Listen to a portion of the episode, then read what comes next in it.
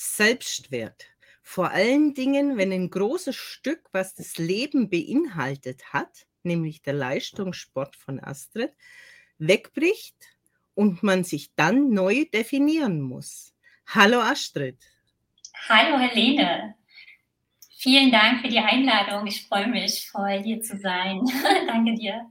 Ist ja ein sehr spannendes Thema, weil Leistungssportler sind ja von sehr früher Jugend an bis zu ihrem Ausscheiden aus dem Sport eigentlich sehr stark involviert. Da dreht sich ja eigentlich immer nur alles um die Leistung und man definiert ja den Selbstwert im Prinzip mit den erreichten Zielen.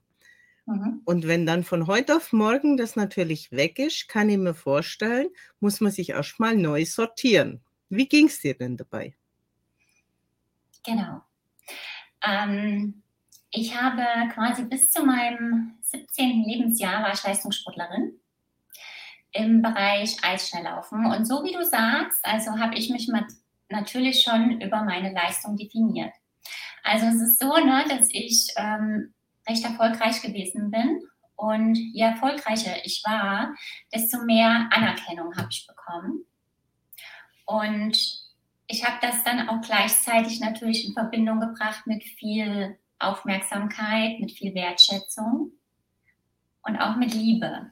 Und ich fand das natürlich alles super gut und entsprechend mehr strengte ich mich natürlich an, um einfach auch noch viel, viel mehr von dem allen zu bekommen. Fangen wir vielleicht mal noch in der Historie an.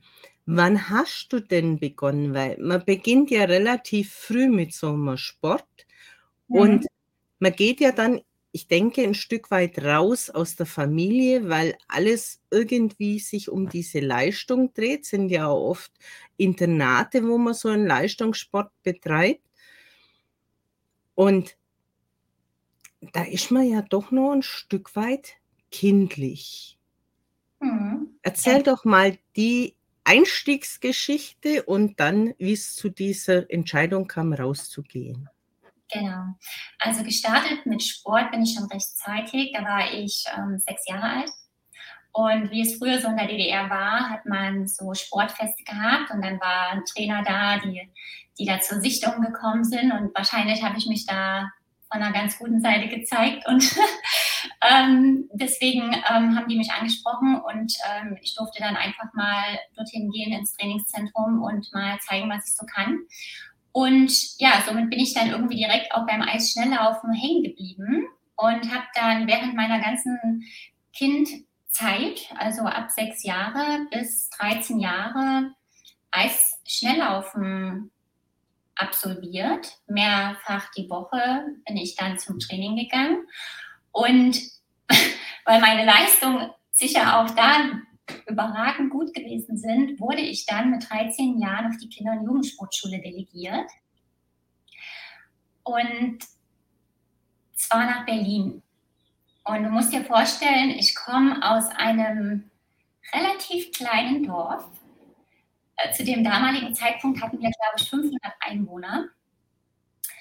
Und dann bin ich mit 13 Jahren mitten in meiner Pubertätsphase weg von meinem Elternhaus nach Berlin auf die Kinder- und Jugendsportschule, aufs Sportinternat ähm, mit neuen Erziehern, ne, die von da an, sag ich mal, auch für meine Erziehung zuständig waren, mit einer neuen Trainerin, mit neuen Sportkameraden. Ich habe mir mein Zimmer geteilt mit zwei Sportkameraden, also war quasi alles neu rückblickend gesehen, muss ich ganz ehrlich sagen, weiß ich gar nicht, wie ich das gemacht habe. Ne?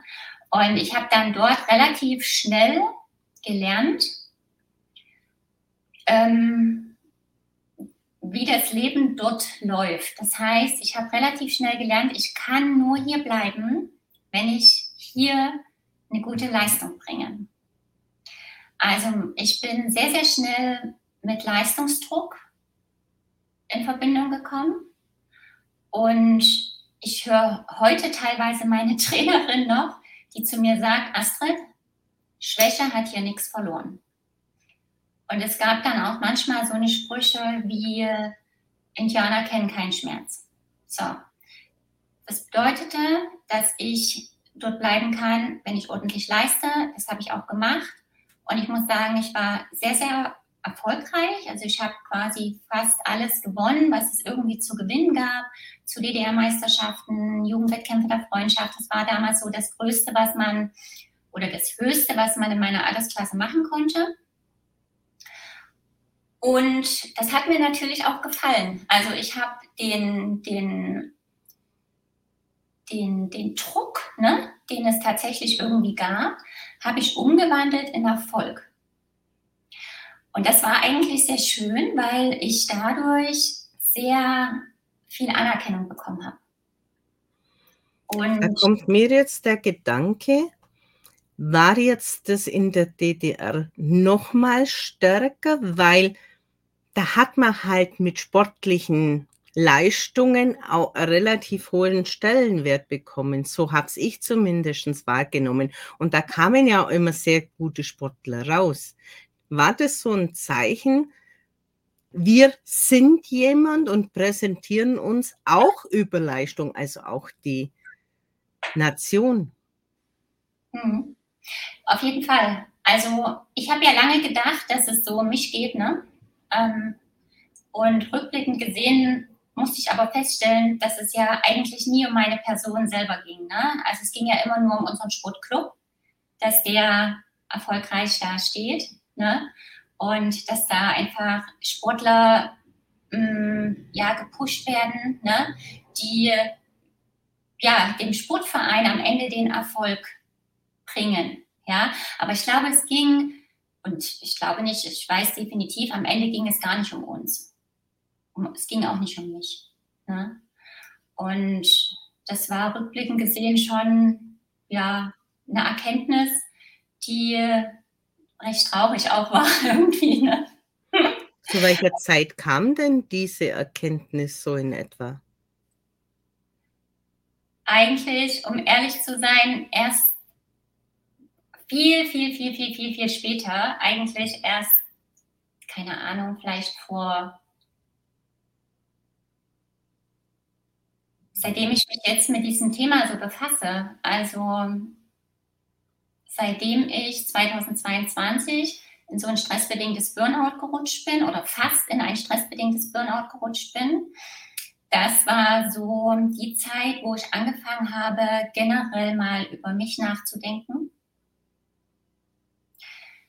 ähm, über die Person, die ich eigentlich bin,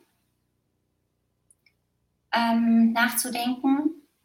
Und da ging das eigentlich erst los, ja, wo ich darüber nachgedacht habe und wo mir dieser Gedanke gekommen ist, dass es eigentlich nie um mich ging, sondern immer nur um meine Leistung und immer nur um das, ja, was ich äh, für den Sportclub gebracht habe. Ja? Und ich habe mich absolut über meine Leistung definiert und nach meiner Leistungssportzeit, irgendwann war diese Zeit ja auch vorbei, ähm, habe ich all diese, diese Glaubenssätze, die ich da gelernt habe, ne? ich muss leisten, um wertvoll zu sein, ja, ich muss leisten, um anerkannt zu werden, ich muss leisten, um geliebt zu werden. All diese, diese, diese Glaubenssätze, die sind ja zu meiner Wahrheit geworden. Also ich habe das ja dann irgendwann geglaubt, ne? Und dann habe ich das in mein Leben etabliert, auch danach, in meiner Ausbildung, in mein Studium, in meine Zeit als Führungskraft, später dann auch als, als Mama, als Partnerin, als Tochter, in meinem Freundeskreis. Ich habe immer gedacht, ich muss besonders leisten, um dass die mich lieben. also man kann, im Prinzip, man kann im Prinzip sagen, du hast selber das Gefühl gehabt, du musst mehr geben, um gesehen zu werden. Und ja. für andere wird das halt dann auch zur Normalität. Also ich kenne das in der Richtung auch, wenn man ein Stück weit immer meint, die Anerkennung kommt nur, wenn man überdimensional viel leistet im Verhältnis zu anderen. Ja, Genau. Und das kann echt krank machen. Also mich hat es tatsächlich ähm, krank gemacht, um ehrlich zu sein. Also es ging ja noch viele, viele, viele Jahre gut, ne? Bis vor, ähm, bis vor einem Jahr. Also vor einem und einem halben Jahr ungefähr. Ne? So lange ging das ja eigentlich ähm, relativ gut, würde ich sagen. Ne? Und ich finde, das betrifft ja sehr, sehr viele Menschen, die sich über Leistung definieren, die sich über ähm, Äußerlichkeiten definieren, die sich über Status definieren. Ne? Da gibt es ja sehr, sehr viele. Also meistens sind das auch Menschen, die ja auch sehr ambitioniert sind. Das sind Menschen, die auch so hohe Standards verfolgen ne? oder ja, die auch erfolgreich sind, die nach außen immer so eine perfekte Rolle spielen und wo nach außen auch alles irgendwie so perfekt aussieht. Das war ja bei mir auch lange so. Also nach außen hin war ja alles in Ordnung. Ich habe nach außen die perfekte Rolle gespielt in allen Lebensbereichen. Und meine Freundinnen auch, die kamen dann auch manchmal und die sagten dann auch, Astrid, wie machst du das immer? Das sieht immer so leicht aus bei dir. Ne? Du hast einen verantwortungsvollen Job, du hast drei Kinder, ähm, einen Ehemann, ein Haus, du siehst immer gut aus wie geht denn das? Ja? Und ich habe halt einfach immer nur gemacht.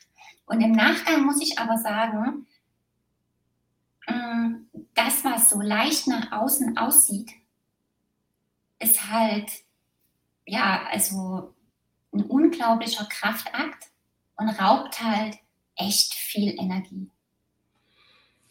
Kann ja. man sagen, was so die Anzeichen waren, wo du da so in diese Erschöpfung, in dieses Ausbrennen reingeraten bist, bis dann die Erkenntnis kam, hey, ich muss an mir und meinen Werten was drehen.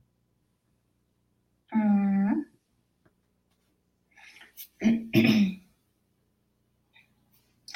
Ähm, eigentlich begann das alles mit, mit meinem neuen Job.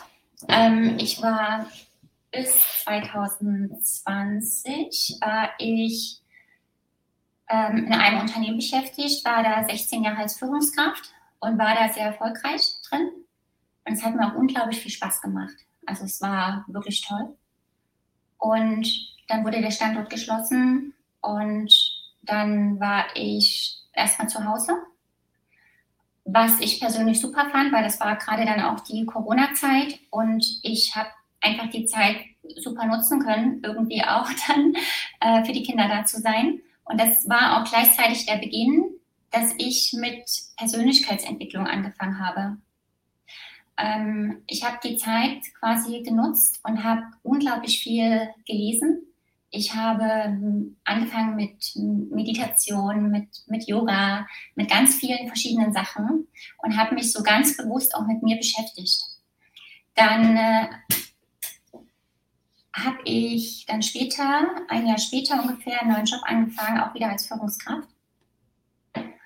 Und das war in einer komplett neuen Branche. Und dort musste ich mich natürlich wieder beweisen auch und habe da wirklich sehr, sehr viel Energie und Kraft reingesteckt. Musste dann irgendwann feststellen, dass mh, mm, meine Werte, die ich vertrete als Führungskraft, nicht so hundertprozentig übereinstimmen. Und das war so das erste Mal, wo so ein bisschen über meine Werte hin, drüber hinweggegangen wurde, des Öfteren. Und ähm, wo ich dann erstmal auch angefangen habe, mich tatsächlich selbst abzuwerten, wo ich gesagt habe, das kann nicht sein. Ich bin eine gute Führungskraft. Ähm, ich kann das, was ich kann, gar nicht hier unter Beweis stellen. Und ich habe dann später erst festgestellt, warum das so ist. Weil ich weil die äußeren Bedingungen zu dem damaligen Zeitpunkt nicht mit meinen Werten übereingestimmt haben. Und bis ich das erkannt habe, war ich aber schon in so einem Kreislauf der Selbstabwertung drin. Ähm, ich habe dann meine Strategien aus meinem Leistungssport versucht anzuwenden. Das heißt, noch mehr Druck, noch mehr Anstrengung, noch mehr Kraft reingeben, dann wird das schon erfolgreich werden. Und dann ist natürlich das passiert, dann ging der die Abwärtsspirale und das konnte mein Körper und ich überhaupt nicht mehr aushalten. Also ich habe dann so viele Überstunden reingegeben. Ich habe am Wochenende meinen Laptop aufgeklappt. Ich habe so viel gearbeitet, weil ich das unbedingt hinbekommen wollte. Habe ähm, keine Zeit mehr für meine Familie gehabt. Es war wirklich, also keine, also es war eigentlich eine Scheißzeit, Entschuldigung. Und ich habe nur noch gearbeitet und geschlafen. Gearbeitet und geschlafen. Ja. Und dann war es so, ja, dass ich einfach echt kurz vorm Abklappen gewesen bin. Also heute kann ich drüber lachen, weil heute geht es mir wirklich super gut. Aber damals war es wirklich sehr, sehr schlimm. Ja. Und dann Was? war ich erstmal krankgeschrieben, natürlich. Und ja, ich, ich habe Gott sei Dank, ehrlich, ähm, dann, ich habe Gott sei Dank einen Ehemann, mit dem ich viel über die Dinge reden kann. Ich habe eine Familie, die mich da auffängt und die mich da unterstützt und auch Kraft gibt. Ne? Genau. Was ähm, mir da jetzt so in den Sinn gekommen ist, du hast ja gesagt, mit 17 war es einfach zu Ende vom Alter her für den Leistungssport. Mhm. Quasi aussortiert. Jetzt hat gesagt. Mhm. Jetzt kommt die Standortschließung, wo du ja auch wieder nichts dafür kannst, zusätzlich die Corona-Variante. Und in dem Moment war es ja wieder dieser Cut, wo du gar nichts von deiner Leistung dafür konntest, sondern es waren äußere Umstände. Mhm. Dann hast du dich mit dir beschäftigt und ich kann mir vorstellen, dann sind die Werte erst wirklich in den Kopf gekommen. Und jetzt fängst du in einer neuen Firma an, in einer Zeit, wo sowieso alles völlig verrückt läuft. Also es ist ja kein Unternehmen mehr so gewesen wie vorher. Ob zum Besseren oder zum Schlechteren, ist ja mal dahingestellt. Aber es hat sich so viel in den Unternehmen verändert. Dann mhm. dein, dein Bewusstwerden dazu, zu dir und deinen Werten und doch wieder ein Stück raus aus der Familie, weil ja wieder in den Beruf rein bist. Und diese ganze Corona-Zeit hat natürlich auch an den Nerven gezehrt. Und alles in Summe. Und hm. dann noch ein Unternehmen, wo nicht ganz in dein System passt, von, dem neu, von den neuen Erkenntnissen, hat natürlich zu diesen Überforderungen und ja, mentalen Kriegen in einem selber geführt. Mhm. Auf jeden Fall. Ja. Ja, das, ähm, also ich sag mal so, im Nachhinein bin ich da, man zieht ja dann immer was Gutes oder versucht dann irgendwie auch zu schauen, was, was, was sind jetzt die Erkenntnisse heraus? Was kann ich jetzt für mein weiteres Leben schließen und äh, verändern? Und also wie du siehst, ich, ich bin hier und ich kann wieder lachen und mir geht es wirklich gut und ich bin total gesund. Ähm, und ich bin, glaube ich, einfach gestärkter denn je, weil ich mich echt extremst mit mir auseinandergesetzt habe. Das war nicht immer so einfach und es ist nach wie vor manchmal immer noch ein bisschen schmerzhaft. Ne? Also so den Keller aufzuräumen ne? und alte Glaubenssätze loszulassen, neue zu etablieren. Ähm, und es gab teilweise wirklich Zeiten, wo ich auch nicht sehr, sehr liebevoll mit mir gesprochen habe. Und all das hat sich echt verändert. Ne? Also ich bin jetzt wirklich sehr, sehr milde mit mir. Also ich habe hab wirklich eine, eine, sehr liebevolle innere Stimme auch mit mir, ne? die auch sagt, Astrid, es ist alles gut, du bist gut, so wie du bist. Ne? Das ist, dein, dein Wert als Mensch ist an nichts gebunden. Weder an deiner Leistung, ne?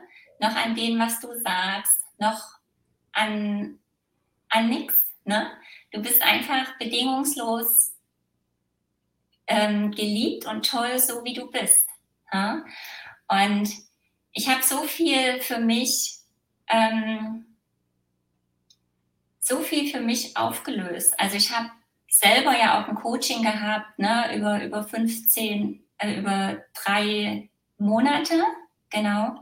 Und da haben wir eben daran genau gearbeitet, ja. Wir haben Glaubenssätze aufgelöst, wir haben über das Thema Selbstliebe, über das Thema Selbstverantwortung auch, ähm, über, über den Selbstwert, über Dankbarkeit, all diese Dinge haben wir gesprochen. Und ich muss sagen, das waren nur drei Monate und das hat in mir so, so viel verändert. Ich bin so viel entspannter geworden und ruhiger geworden und kann unglaublich gut mit Stresssituationen jetzt umgehen. Ich ja, habe sehr, sehr viel gelernt. Was mir von Anfang an noch so in den Sinn kam, gab es in dieser Leistungssportzeit den ein oder anderen, der gehen musste, weil er seine Leistung nicht gebracht hat. Waren solche Erfahrungen in deinem Umfeld auch gegeben? Haben die auch geprägt? Mm.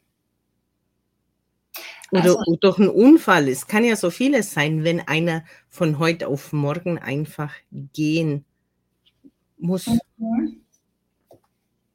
Mm, nee, eigentlich nicht.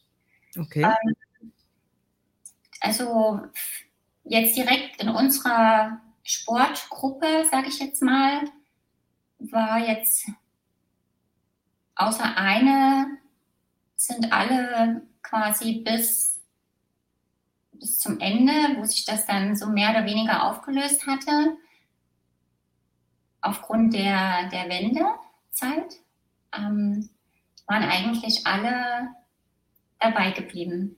Also die Erfahrung habe ich jetzt nicht gemacht. Mir hat es ja auch Spaß gemacht. Also ich fand das ja wirklich toll. Also mir hat das richtig Spaß gemacht. Ich, ne? Und ich habe es jetzt eher so im Gefühl gehabt, äh, dass man Angst hat. Ja, dass so eine unterschwellige Angst da ist, weil ich kann mir nicht vorstellen, dass in allen Sportebenen die permanent durch gut geblieben sind und auch durchgezogen wurden. Mhm. Dass es also schon so ein ja, so ein Abwerten im Hinterkopf gibt, wenn ich meine Leistung nicht mehr bringen kann oder irgendwas ist, wenn jetzt das Bein bricht oder so, dass es dann aus ist und du dann halt ganz schnell vor verschlossenen Türen stehst. Hm. Da habe ich überhaupt nicht drüber nachgedacht, um ehrlich zu sein. Da war ich vielleicht einfach auch noch viel zu jung, um darüber nachzudenken. Ich habe halt einfach gemacht. Ne? Also mir fiel es auch ein bisschen zu, muss ich ehrlich sagen. Und zu den Wettkämpfen war ich immer 100 Prozent da, habe meine Leistung abgeliefert und, und gut. Ne? Hm, das, was du sagst, würde ich eher so in den, in den Business-Kontext dann so stellen, wie es dann später war. Das ist eigentlich so ein schönes Beispiel, wenn ich habe mich definiert über Leistung. Also nur wenn ich leiste, nur wenn ich erfolgreich bin, dann bin ich genug. Ne? Und dann wäre ich geliebt und anerkannt und so weiter. Wenn ich dann aber mal krank war, dann konnte ich ja nicht leisten. Das führte dann dazu, dass ich auch natürlich im Krankheitszustand arbeiten gegangen bin weil dann kamen ja so Gedanken im Kopf, was denken jetzt die anderen, wenn ich jetzt nicht da bin? Ähm, dann müssen meine Kollegen ja die Arbeit übernehmen. Und so Dinge kommen dir ja dann durch den Kopf. Ja, du denkst ja dann immer, oder ich habe dann immer an die anderen gedacht. Ich habe ja dann gar nicht an mich selber gedacht, was ich in dem Moment brauche heute weiß ich, dass, und heute höre ich wirklich sehr extrem auf meinen Körper, ähm, sobald ich die ersten Frühwarnzeichen habe, ähm, gehe ich ein Stück zurück. Ja? das habe ich ja früher nie gemacht. Also ich bin ja immer über meine, habe ich mir gar keine Gedanken gemacht, wenn ich mal nachts nicht schlafen konnte oder wenn ich jetzt mal sehr unkonzentriert war oder wenn ich beispielsweise vielleicht auch mal sehr gereizt war und so Dinge hatte, das sind ja alles Frühwarnzeichen, die habe ich ja damals gar nicht als diese die identifiziert. Ich habe immer gedacht, naja, das gehört ja irgendwie auch dazu. So ist halt das Leben. ne? Es muss halt auch, es darf halt auch mal anstrengend sein, wenn man erfolgreich sein will und wenn man äh, Führungskraft ist sowieso. Da kennen Indianer keinen Schmerz. Äh? Diese, diese, diese, diese, diesen Spruch hatte ich ja nach wie vor in meinem Kopf. Und da ging ich dann eben durch und habe eben nicht gehört auf meinen Körper. Ich habe nicht auf mich, auf meine innere Stimme gehört, beziehungsweise die hat mich eher noch angetrieben und hat mir eben gesagt, Astrid, du musst, geh, du, also auch wenn du krank bist, geh auf Arbeit. So. Ähm, es führte dann dazu, als ich dann 22 kurz in dieses, kurz vor diesem stressbedingten Burnout war, dass ich mich in dieser Zeit, weil da ging ja dann auch nichts, war ja dann auch erstmal krank geschrieben, dass ich da echt ein Problem hatte mit mir selber, dass ich gedacht, das kann da nicht sein. ne? Und da ging erstmal so eine kurze Abwärtsspirale und da bin ich aber echt total froh. Mein Mann war immer an meiner Seite, der mich da unterstützt hat, auch meine Kinder und so weiter. Ja, und das war dann so die Zeit, wo ich wirklich angefangen habe, nachzudenken und so, ist es das wirklich wert? Und wo ich ganz, ganz viel dann in Frage gestellt habe und an mir gearbeitet habe und ganz viele neue ähm, Gedanken ähm, in meinen, also implementiert habe und so neue Gefühle an mich rangelassen habe, neue Glaubenssätze etabliert habe, die dann, es war aber auch ein, ein echt langer Prozess, aber die mir jetzt einfach helfen, so extrem stabil und wirklich in Balance zu sein. Und ich muss sagen, mm, dass ich jetzt durch diese Stresskompetenzen, die ich ja auch etabliert habe und sehr viel in der Tiefe an mir gearbeitet habe, dass ich jetzt erfolgreicher bin als vorher. Kann man sagen, du hast ein Stück dein Schutzschild vor Verletzung nach unten gelassen, damit die Erfahrung diesen Selbstwert erst wahrnehmen zu können, mhm. entstehen konnte. Mhm. Weil wir bauen ja sehr gern unsere Barrikaden auf, damit wir nicht verletzt werden. Und dann werden ja sehr, sehr oft auch die Gefühle und die Emotionen ausgespürt. Genau. Die lässt man nämlich gar nicht zu. Ja? So, da sind wir wieder bei auch Schwäche hat keinen Schmerz, ne? Und Emotionen wie Wut, wie Traurigkeit, so Dinge, die hatten bei mir keinen Platz. Ich habe eigentlich nach außen war ich immer so die Starke. Und ich habe auch so, mein Antreiber war auch immer so Perfektion. Ne? Perfektion in allen Lebensbereichen als Führungskraft, als Mama, als Partnerin. Ne? All diese Rollen, die wir so ausspielen, die wir so haben, habe ich immer eine Rolle gespielt. Und ich habe festgestellt, dass im Nachhinein ist das eigentlich ziemlich, auch ziemlich traurig, weil mein, äh, mein Umfeld eigentlich gar nicht die wahre Astrid oder so wie ich wirklich bin, kennenlernen konnte. Weißt du, wie ich meine? Weil ich nach außen so eine Rolle gespielt habe. Also ich habe nach außen auch wenig Gefühle zugelassen. Also ich habe hatte wirklich so, wie du sagst, so eine kleine Mauer aufgebaut, um nicht verletzt zu werden. Und ähm, was ich für mich auch aufgelöst habe, ist der, die Perfektion. Mein Antreiber war gar nicht die Perfektion. Weißt du, was mein Antreiber war? Die Angst vor Verletzlichkeit und die Angst vor Fehlbarkeit, die Angst, Schwäche zu zeigen. Das hat mich in diese Perfektion getrieben. Ne? Ich wollte alles perfekt machen. Ich habe, wie du sagst, eine schöne Mauer aufgebaut. Um Und jetzt drehen wir es doch mal um in die Tipps für unsere Zuschauer. Was. Für fünf Tipps hast du, der ähnlich tickt, wie du damals getickt hast? Was darf er zulassen? Was sollte er zulassen, um letztendlich die Freiheit zu gewinnen, wieder über sich selbst Herr zu sein? Okay, also das erste würde ich sagen, ist, dass der Wert oder dein eigener Wert nicht an nichts gekoppelt ist. Also und schon gar nicht an Leistung. Ähm, das zweite würde ich sagen, dass, also mir hat zum Beispiel sehr geholfen, der Switch von perfekt zu bestmöglich.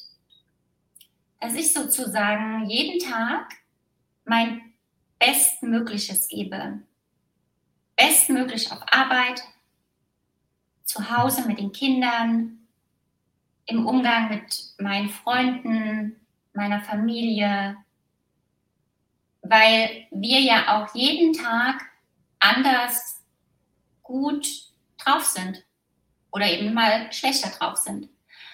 Und diese, diese Perfektion, was ist denn schon perfekt? Ne? Keiner will ja eigentlich so dieses, Perf dieses Unperfekte ist eigentlich viel schöner.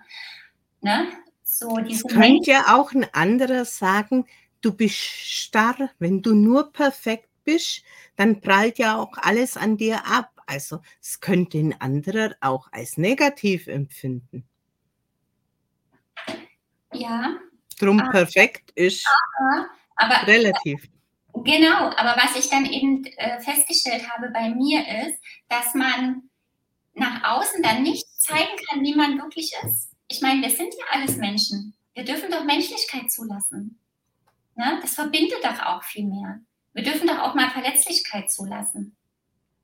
Es ist, äh, ne?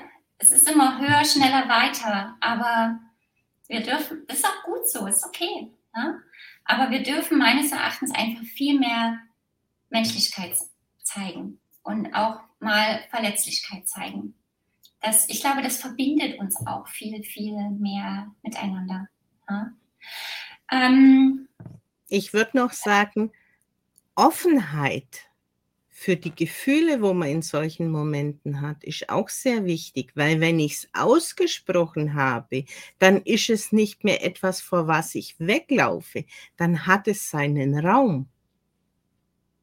Ja, definitiv. Ähm, generell auch alle Gefühle zuzulassen und nicht die vermeintlichen schlechten Gefühle, weil, also ich bin ja auch mittlerweile der Meinung, es gibt ja keine schlechten Gefühle, also selbst Wut oder Traurigkeit, das sind wichtige Gefühle, die irgendwie auch zu uns gehören. Und die werden ja auch in der Kindheit oftmals unterdrückt. Hör auf zu weinen, sei lieb, stell dich nicht so an. Ne? und so weiter. Aber das will ja irgendwas ausdrücken. So, das heißt, wir müssen alle Gefühle, wirklich alle, einfach mal zulassen und denen wirklich auch mal einen Raum geben. Und dann dürfen die auch gerne gehen. Aber zumindest dürfen wir sie erstmal anschauen und gucken, was will mir dieses Gefühl jetzt sagen oder zeigen. Weißt du, wie ich meine? Was ich auch als Tipp geben kann, ist, mm, Nein zu sagen. Also Nein sagen zu üben. Also ich war auch immer jemand, der immer Ja gesagt hat, um die anderen nicht zu den Kopf zu stoßen oder auch nicht zu verletzen. Bedeutete aber im Umkehrschluss immer, dass ich Nein zu mir selber gesagt habe. Und das war auch eine ganz schöne, also es war auch ein Weg dahin. Aber es hat mir auch unglaublich viel Ruhe gegeben, weil ich viel, viel mehr auf meine eigenen Bedürfnisse jetzt auch achte. Das finde ich auch eins der wichtigsten Erkenntnisse, auch als ich das für mich gewonnen habe, diese Erkenntnis. Mhm. Die ersten Male fällt es schwer, mhm. aber je öfters man es durchzieht, das ist ja nicht nur, dass ich Nein sage, sondern auch dann auch beim Nein belasse, ja, sondern auch dazu stehe und nicht nur rechtfertige, warum und wieso und weshalb, den Raum für sich selber geben und dann wird es immer leichter. Und dann hat man den Luxus zu entscheiden, sage ich jetzt ja oder sage ich jetzt nein, dann ist es kein, ja, nicht mehr so eine Art Zwangsjacke, dieses oh, ich werde wieder geknebelt und ich soll jetzt wieder Ja sagen. Und ich habe doch gar keine Zeit und das kostet mich die und die Energie oder auf das und das muss ich verzichten, was aber mein Körper jetzt bräuchte. Mhm. Genau. Ja, und vor allem ist man ja dann auch nicht sich selbst. Also man, man lügt ja dann irgendwie auch sein Umfeld an, weil der, dein Gegenüber, der lernt dich ja gar nicht wirklich kennen wenn du immer selber über deine eigenen Grenzen hinweggehst? Ne? Wie, wie will denn dich dann dein Gegenüber kennenlernen? Natürlich fragt er dich immer, wenn du Ja sagst. Ne? Und wenn du dann aber irgendwann mal Nein sagst, dann bist du der Depp. ja? und, und was ich aber eigentlich schade finde, ist, dass das Umfeld einen gar nicht wirklich so kennenlernt, wie man wirklich ist. Weil das sind ja auch Werte, die man vertritt. Ja? Und dann gehe ich immer selber über meine eigenen Werte drüber hinweg und mein Gegenüber lernt mich gar nicht richtig kennen. Ja? Wenn er weiß, wenn er an meinen Werten auch weiß, auf verschiedene Situationen reagiere, dann kann er sich ja darauf einstellen. Und entweder akzeptiert das oder er akzeptiert es halt nicht. Ne? Und hm. Wir sind jetzt am Ende angekommen. Noch eine wichtige Nachricht, die du unseren Zuschauern mitgeben möchtest oder eine Erkenntnis?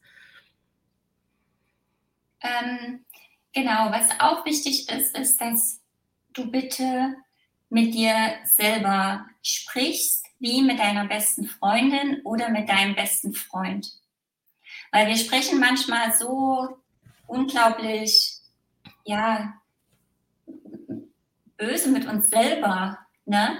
Und einfach ein bisschen milder mit uns sein, ein bisschen liebevoller mit uns selber sein, ja? Und ja, wie so mit einer besten Freundin oder mit deinem besten Freund, dass du selbst zu dir auch so sprichst. Das ähm, finde ich auch, finde ich auch noch sehr, sehr, sehr, sehr wichtig.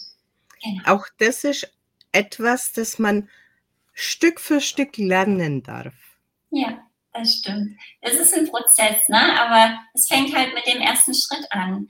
Und ähm, also mein, mein Mentor hat immer gesagt, eins ist größer als null.